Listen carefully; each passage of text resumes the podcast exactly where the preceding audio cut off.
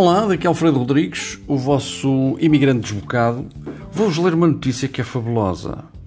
Portugal foi considerado o quinto país mais corrupto do mundo. Não é da Europa, é do mundo.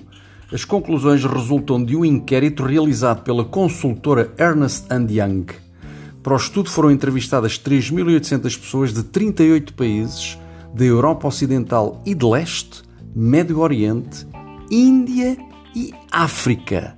Segundo o estudo, apenas a Croácia, o Quênia, a Eslovénia e a Sérvia são países mais corruptos que Portugal.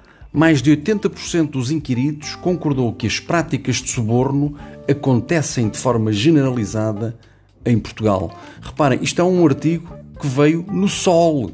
Isto não é um blog, um indivíduo qualquer que se lembrou de mandar assim uma bola para o pinhal para ver se pega, o indivíduo que viu que era o quinto país mais corrupto, sei lá, da, da Península Ibérica, e, e, enfim. Isto é uma notícia do Sol.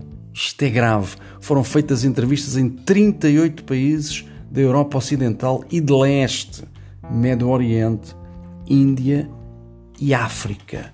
Portugal, quinto país mais corrupto do mundo. É hora de dizer foda-se.